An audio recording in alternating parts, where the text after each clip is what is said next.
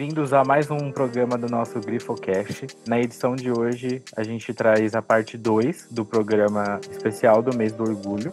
Hoje nós também teremos uma convidada especial aqui com a gente para poder abordar os temas que a gente está trazendo para vocês. Para vocês ainda que ainda não me conhecem, meu nome é Gustavo, faço parte da equipe de comunicação da Grifo. Hoje estamos aqui com mais alguns convidados que vão participar do programa com a gente e eu vou pedir para eles se apresentarem para vocês. Oi, gente, meu nome é Bianca, eu tenho 21 anos, atualmente eu sou atleticana e jogadora de rugby aqui na Grifo. Oi, gente, eu sou a Carol. Estive no último episódio, então quer dizer que a cota hétero está de volta. Eu sou jornalista, tenho 20 anos e atualmente eu sou atleticana aqui na Grifo. Bom, gente, vou pedir para nossa convidada se apresentar para vocês. Vou pedir para ela começar falando um pouco sobre a história de vida dela, principalmente por ser transexual. Eu queria saber um pouquinho sobre como ela lidou com essas questões inicialmente, os desafios que ela enfrentou né? E como foi para ela esse processo de transição e descobrimento?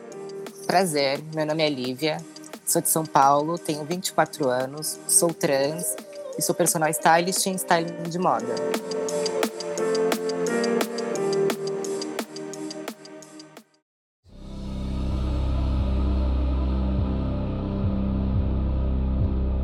O início da minha transição foi bem complicado porque eu tinha acabado de sair de um relacionamento abusivo de cinco anos. E eu comecei minha transição com 22 anos, que foi logo quando eu terminei esse relacionamento. Assim, eu me considero uma trans muito privilegiada nessa parte, porque eu sempre tive muito apoio da minha família desde o início, que é uma coisa que muitas não têm hoje em dia. Só que desde então tem sido uma luta diária, com preconceito, por ser uma trans negra também, porque além de, ser a, de eu sofrer com a transfobia, com o machismo, ainda tem a, o racismo também, porque as pessoas acham que é trans é negra, aí já começam a banalizar e a julgar. O meu relacionamento, na verdade, quando eu comecei, ele ainda não tinha minha transição. Eu comecei meu relacionamento com 17 anos. Eu me classificava como andrógena. E só que eu sempre tipo, fui muito feminina, eu tinha cabelo grande, usava maquiagem, usava roupas femininas. Só que eu sempre sofri muito ataque do meu companheiro porque ele é totalmente tipo preconceituoso quanto a isso. Ele falava que ele não queria namorar uma mulher, ele não queria uma mulher, ele queria um homem ali. E tipo, me xingava de tudo quanto é nome, falava horrores. Aí eu aguentei isso durante cinco anos. E foi quando eu falei, não aguento mais. E foi quando eu separei dele. E aí sim eu iniciei a minha transição. Aí desde que eu iniciei a minha transição, eu tive alguns, alguns relacionamentos, mas nenhum tão duradouro, porque é muito difícil para uma trans no Brasil. Eu acho que em qualquer lugar do mundo conseguir um relacionamento sério. Ou quando é sério, o cara, tipo, quando ela consegue alguém, o meu que é algum interesse. Mas a gente, é, a gente sofre bastante nesse, nesse quesito, porque as pessoas não querem sofrer o preconceito que a gente sofre. E o homem, ele vai sofrer muito preconceito quanto a gente. Né? Ele vai ser zoado na rua, vai ser zoado pelos amigos, vai ser zoado pela família. É muito difícil você ver andando na rua uma trans de mão dadas com o namorado dela. É muito difícil, a não ser que seja numa balada. Então os caras não querem enfrentar isso. Então aí é por isso que a maioria procura a gente, né, no sigilo, que é entre quatro paredes. Que entre quatro paredes eles falam que ama, falam que tudo, mas na rua eles atravessam a rua e vão pro outro lado. A minha relação com a minha família sempre foi muito boa é o que me fortalece, que me dá forças, porque eu sou, eu me considero muito privilegiada nesse quesito. Eu fui criada pela minha avó paterna desde que eu nasci. E ela sempre me deu todo o apoio e todo o suporte necessário. Ela que me deu minha primeira lingerie, ela que me ajudou a fazer a, a troca de nome, que pagou minha primeira coisa de silicone, ela que me ajudou a fazer tudo. Ela é a mulher da minha vida. A minha mãe também sempre me apoiou, mesmo que a gente não tenha tanto contato, ela me apoiou, sempre me deu suporte. Meu pai também, meu pai foi a pessoa que eu mais fiquei com medo de falar, porém ele foi um dos mais acolhedores, um dos que mais me deu apoio em tudo. Então nesse quesito minha família sempre foi maravilhosa para mim, o que é diferente da maioria das meninas que são expulsas de casa, são espancadas, são mortas, outras entre depressão porque não tem o apoio da família. E pra gente que é trans, o apoio da família é a coisa mais importante que tem. Porque a gente já vai ter que sofrer o preconceito na sociedade, na rua. E sofrer em casa também é a pior coisa que tem a coisa mais importante pra gente é o apoio da família. Eu te conheço há bastante tempo, né? E quando eu te conheci, você ainda se identificava como andrógena, você ainda estava no relacionamento e tudo mais.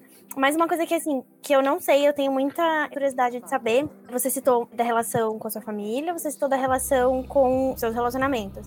Como que foi com seu círculo de amizades? Eles sempre foram pessoas que te apoiaram muito ou você também sofreu algum tipo de, enfim, algum tipo de preconceito, alguma coisa nesse sentido, nesse tipo de relacionamento? Quando você chegou e falou para eles, olha, sou uma mulher trans, vou passar pela transição E agora eu sou isso aqui. Como é que foi a relação deles? Então, as minhas amizades, tipo, foram muito importantes para mim também, porque eles me deram total apoio desde o início. Tanto os gays quanto os meus amigos héteros, as meninas, os meninos, sempre tive muito apoio. Na verdade, só teve uma amiga minha, que era uma amiga minha de infância, que ela é evangélica. E quando eu falei, ela meio que deu uma afastada, soltou umas farpinhas, né? Mas aí eu relevei, se afastou bastante. Mas as outras pessoas sempre me apoiaram bastante, me ajudaram tanto no processo, desde o início, no processo de escolha de nome.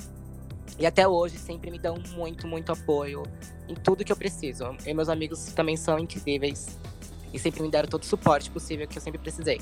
Você comentou em relação a relacionamentos amorosos, né? Que entre quatro paredes os caras falavam que amavam e tudo mais, mas na rua não. E a gente sabe muito que tem o fetiche do corpo negro e o fetiche do corpo trans.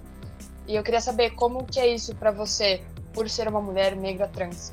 Se já sofreu, se você já passou por isso, se você acha que somou, né, pelos dois fatores, como que foi isso para você? Nossa, é demais. A gente é muito fetichizada e sexualizada. No meu Tinder mesmo, eu até desisti de usar porque os caras já falam: Oi, tudo bem? Mora sozinha? E aí, é dotada? É ativa? Ai, nunca fiquei com trans, tenho curiosidade. É sempre assim. Então eu já meio que desisti de usar esses aplicativos porque é sempre um. É broxante, é muito broxante. Os caras, eles te veem realmente como um brinquedo sexual, só como um passatempo.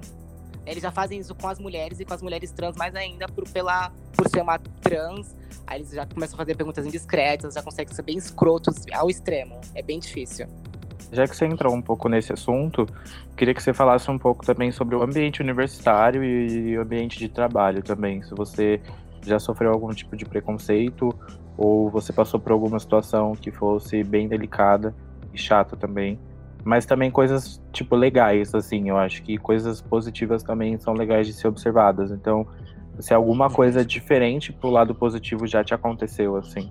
Sim, é, quando eu me formei, eu me formei antes da minha transição, não tinha iniciado a transição ainda. Mas por já ter uma aparência bem feminina, né, era praticamente como se eu fosse já. Mas como eu sou formada em moda, a área da moda é muito abrasiva, né? É muito mais para frente, é muito, muito mais aberta. Então, eu, pelo menos, nunca senti nenhum preconceito, nem quando eu estudava, nem no mercado de trabalho. Sempre fui muito bem recebida por todos, sempre fui muito bem acolhida. Fiz, tenho amizade até hoje com o pessoal que eu estudei. Até nos meus cursos também, no, no curso de inglês, eu sempre fui muito bem tratada. A minha professora, até chorei no dia que ela, no final do curso de inglês, ela me chamou, ela pediu para mim ficar. Aí eu fiquei no final da aula, ela falou que me admirava, que eu era uma pessoa muito forte, que por, por eu ser quem eu sou e não ter vergonha, e enfrentar esse mundo. E eu chorei, eu chorei junto com ela, achei muito bonitinha. Mas em questão de trabalhos, eu nunca sofri, graças a Deus, até porque a minha área é totalmente LGBT. Então eu nunca sofri, não, pelo menos eu nunca sofri. Porém, o mercado de trabalho para pessoas trans é muito, muito, muito fechado. É extremamente fechado. Eles não dão oportunidades. Se você pode até conseguir, mas se você já tiver o nome retificado. Mas para as trans que não têm o nome retificado ainda, é quase impossível aí nós só tem dois caminhos, né? Ou ser cabeleireira, maquiadora, ou ser prostituta ou ser garota de programa. Porque o mercado de trabalho não dá espaço. E quando dá, agora algumas empresas começaram a oferecer bastante oportunidades para pessoas trans. Porém, eles exigem muito um salário muito pouco. Tipo, tem uma, uma empresa na Paulista que ela estava oferecendo vagas para transexuais, para recepcionista, mas tinha que ter inglês, espanhol, várias formações, vários usos de informática para pagar R$ 1.300. Porque eles exigem muito com salário que não, não é equivalente. Eu vou fazer até um comentário, assim, que eu já trabalhei em algumas agências, em alguns lugares, e realmente é muito difícil você ver essas pessoas trabalhando. E nem precisa você trabalhar na área, nada. Nos lugares que a gente frequenta a gente vê que não tem. E não tem porquê. Porque não tem oportunidade, né? Porque essas pessoas existem, a gente sabe que elas existem. Isso que você falou, Olivia, de eles exigirem muito para pagar pouco, eu não sei se acaba sendo uma coisa meio assim, tipo, ah, eu vou pagar pouco porque pelo menos eu tô oferecendo um trabalho, sabe? Tipo, a pessoa ela acha que ela não tem que dar condição. As pessoas trans elas já são tão marginalizadas assim na sociedade, né? A maioria das pessoas a gente sabe que tem uma super resistência, um super preconceito com isso. E aí essas empresas acabam fortalecendo ainda mais essa coisa, esse, esse estereótipo, esse estigma de que as pessoas trans elas estão ali para ficar à margem, elas não estão para ocupar cargos importantes e tudo mais. Né? Porque realmente, se a pessoa nunca tiver uma oportunidade de começar, como que ela vai chegar, né? Não adianta assim a empresa ser super legal nas redes sociais, ser super inclusiva, fazer post do mês do orgulho e não tem ninguém assim trabalhando no lugar, você não vê nenhuma iniciativa para ajudar a inserir essas pessoas no mercado de trabalho, enfim, eu acho bem complicado. Então, adicionando também o que você comentou, parece que é totalmente uma questão visual, né, das empresas. Elas gostam de ter o um posicionamento para atrair o cliente, mas elas efetivamente não colocam o posicionamento delas. Então, é aquela tal história, quando questionarem por que, que não tem uma trans trabalhando aí. Vão falar, não, a gente lançou uma vaga, mas não foi preenchida, ou quem preencheu, enfim, não estava no padrão. Só que não é um padrão que dá para se preencher, sabe? Eles pedem muito, exigem muito por um salário pequeno, um salário que não dá pra você viver aqui no Brasil. Um salário que, tipo, não dá, é pesado. Foi o que a Carol justamente falou, é tudo essa coisa superficial das empresas atualmente. É, e isso junta porque, assim, isso tá ficando globalizado, na verdade, né? Isso tá ficando para todo mundo, tá ficando impossível isso, porque qualquer vaga de emprego hoje em dia que você vai ver, eles querem umas coisas absurdas para às vezes pagar nem metade do que deveria ser pago. E aí você junta a questão de que qualquer minoria já sofre mais ainda, porque tem toda a questão social delas, tanto educacional quanto econômica, quanto várias coisas que você tem aí que são complicadas dentro desse termo de minorias, onde você já não tem tanta oportunidade porque você é uma minoria e você é excluído de muitas coisas. E aí tem um trabalho onde eles exigem muitas características que às vezes você não tem muitas delas, então fica impossível de você conseguir ser alguém num país onde ele te enfia goela abaixo que você tem que ser alguém né? Porque na sociedade a gente aprende isso, que você tem que ser alguém importante, que você tem que fazer alguma coisa, mas o método para você chegar até isso não existe, porque a gente vive num sistema totalmente falho, né? E ele é falho não só para mim, nem só para Lívia, ele é falho para todo mundo, para todos nós, ele é falho porque ele é injusto. Ele é completamente hipócrita, enfim, dentre outras coisas horríveis tanto é que agora eu queria que a Liv falasse um pouco sobre justamente essa questão das pessoas serem tão hipócritas e sujas, porque a gente sabe que o nosso país, ele é um país que mais consome pornografia LGBT e principalmente da letra T, que são das pessoas trans e travestis. E ao mesmo tempo é o país que mais mata essas pessoas. Então, tipo, olha quanta hipocrisia, sabe? E a gente sabe que ao mesmo tempo é o país que mais mata essas pessoas. São as pessoas que mais sofrem com essa questão social no nosso país. E eu queria saber de você, se você sofre muito com isso também, se você conhece alguém que já passou por algo triste assim, dessa forma. E a sua opinião também, o que você acha de tudo isso e dessa baboseira toda que as pessoas fazem. O homem é muito hipócrita, na verdade, né? Conheço muitos que aí passava na rua, xinga, e à noite fica mandando mensagem, manda mensagem no Messenger. As minhas amigas também, que, que são garotas de programa, elas falam que são mais machões. À noite é os que vai atrás das garotas de programa para ser passivos. A maioria ainda gosta de vestir roupa de mulher. É uma hipocrisia muito grande eles xingam a gente, depois vão atrás da gente, que nem o meu WhatsApp, WhatsApp não, o Instagram e meu Facebook é lotado de mensagem de homens. E quando eu entro no perfil deles, sei lá, homem casado, homem que apoia Bolsonaro, evangélicos, cristãos. Como é que pode? Os árabes, principalmente, né, que lá é proibido, eles vêm atrás da gente aqui, encher o saco. E a gente sofre bastante com isso, porque a gente se vê como um objeto, né? A gente acaba se vendo como um objeto. Gente, às vezes eu penso, cara, eu nunca vou conseguir alguém de verdade. Será que vou ser visto apenas como um fetiche? Só como algo para sexo, um sexo casual? Porque é o que é, literalmente eles veem a gente. Só por isso. Queria que ela falasse um pouco se ela se sentir confortável, claro.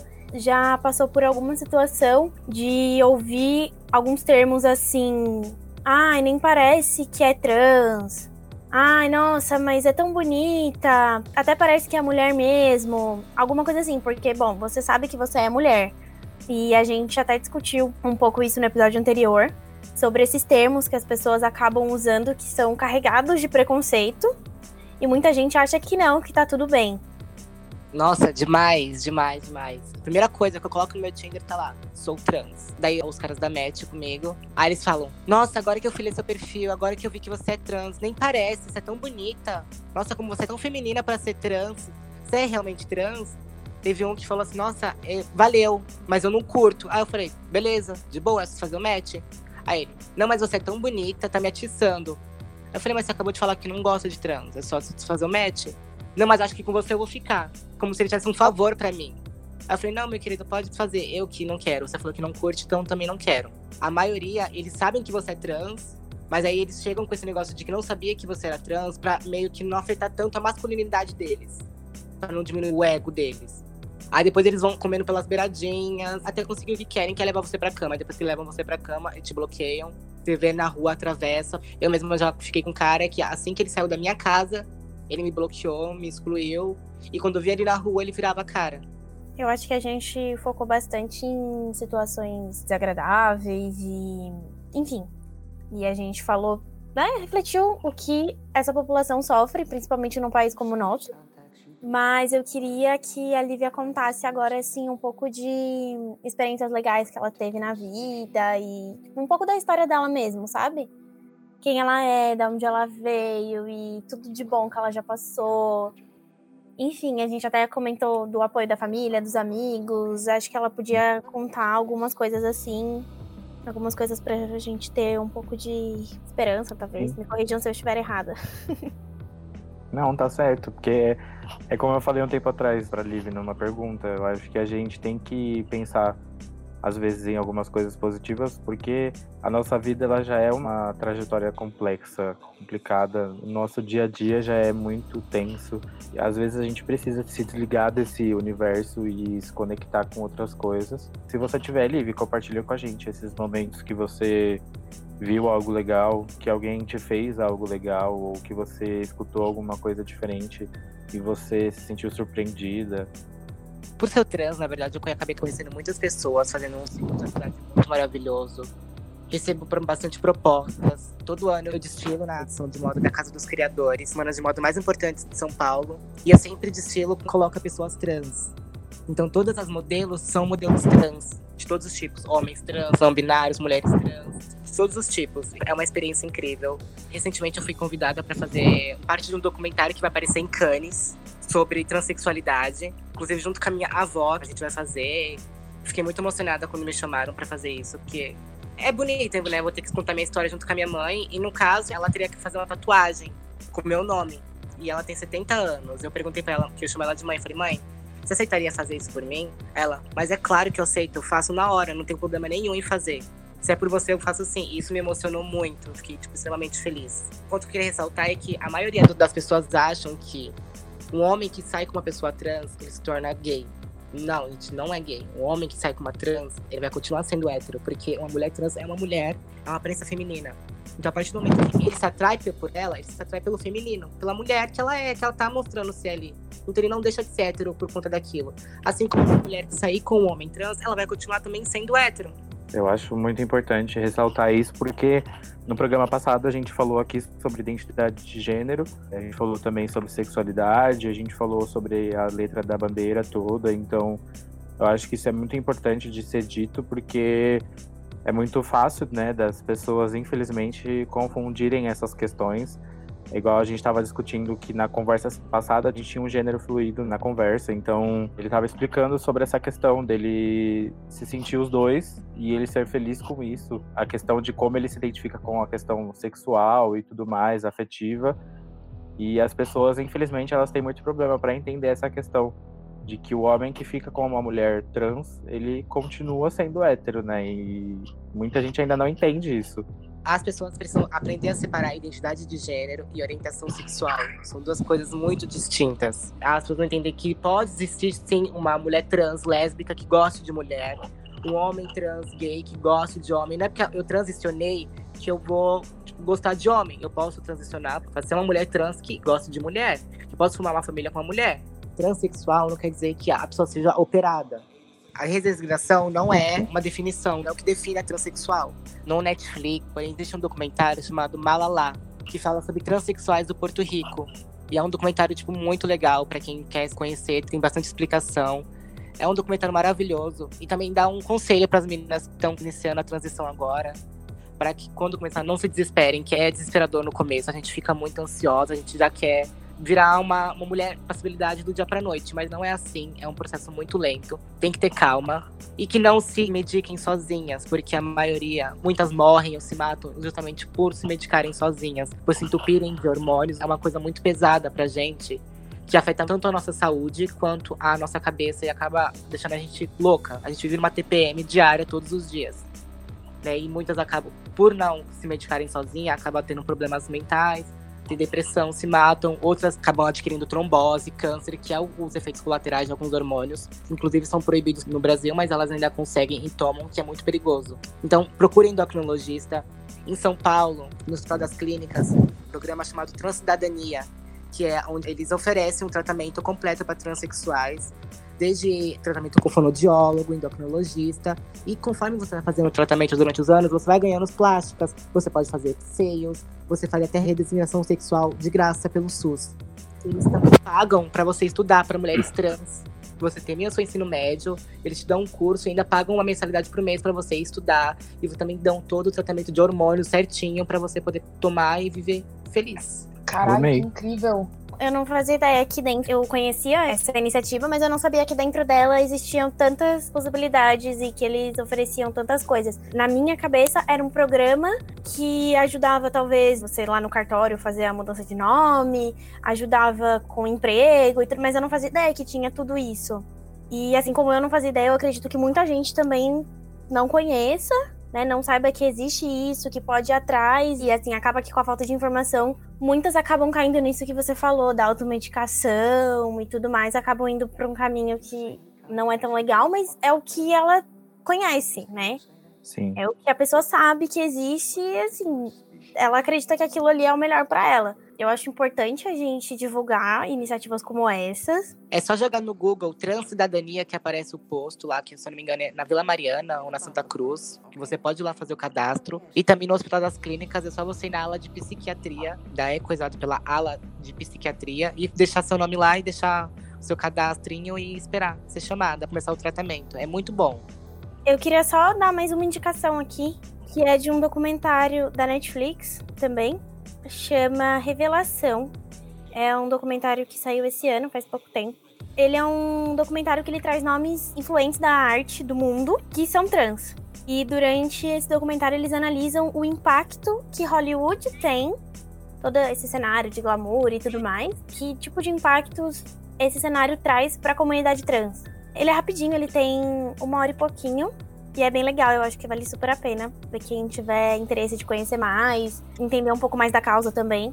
É super legal. Chama Revelação e é original da Netflix. Queria agradecer mais uma vez por essa edição ter saído, pelo primeiro programa e esse terem sido focados nessas questões. Como a gente comentou no programa passado, é muito importante que as pessoas tenham um pouco mais de consciência sobre o que a gente é e o que nós somos de fato e mais uma vez, como a gente falou no programa passado, é só o respeito que a gente quer.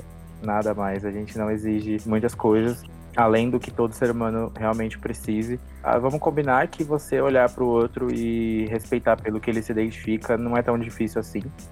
Se você deixar um pouquinho o seu ego de lado e o seu preconceito, você vai conseguir. Não vai ser muito difícil. Agradecer a Bi e a Carol por terem participado com a gente, fazendo as perguntas e tudo mais. Espero que vocês que estão escutando consigam compreender cada vez mais a importância do nosso mês, da nossa data e da nossa luta.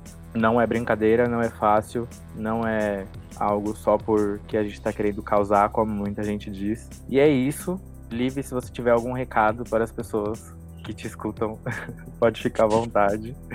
Já me despedindo, obrigado. E é isso. Vejo vocês no próximo programa. Primeiro, eu queria agradecer pelo convite. Me senti muito lisonjeada. Agradecer a Carol por ter me chamado, que a gente se conhece já há muito tempo. Falar para as pessoas darem mais apoio para as pessoas trans. Se você conhece uma pessoa trans, se você está iniciando a transição, dê apoio para ela, porque a trajetória dela não vai ser fácil, principalmente no Brasil.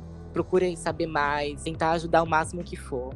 Outra coisa, gente, nunca pergunta se uma trans é operada. O que ela tem no meio das pernas dela é particular dela, não diz respeito a você.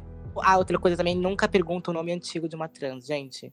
Isso é muito constrangedor. Eu sou me apresentei como Lívia, meu nome é Lívia e pronto, acabou, eu nasci Lívia.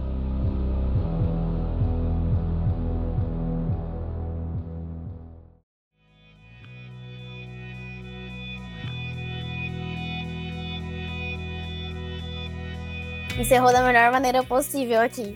Melhor. ah, gente, as redes sociais da Lívia vão estar na descrição desse episódio. E nas nossas redes sociais também, se você for lá no nosso post, vai estar lá. Não deixem também de acompanhar todo o conteúdo que a gente produziu durante esse mês. Tá bem legal, é só ir lá no nosso Instagram, arroba instagrifouam, que vai estar tudo lá. E na nossa página do Facebook, Atlética Grifo. A gente fez com muito carinho. O Gus pensou tudo maravilhosamente bem, a gente executou a várias mãos aí, todo mundo. E é isso, espero que vocês tenham gostado desse episódio. Compartilhem com os amigos esse e o anterior, vamos espalhar a conscientização aí para todo mundo. Para vocês que estão escutando a gente também, não se acanhem, se estão com alguma dúvida, pode perguntar pro DM, a gente está sempre aberto para responder, para conscientizar, para a gente aprender. Tudo isso sempre juntos. Muito obrigada, Liv, por compartilhar todo esse seu universo, a sua vida com a gente. É gostoso demais ter essa troca. Eu tô muito feliz de estar aqui. Obrigada, gente. Bom, é isso, guys. Até o próximo programa. Lavem as mãos, fiquem em casa, se cuidem. Beijinhos.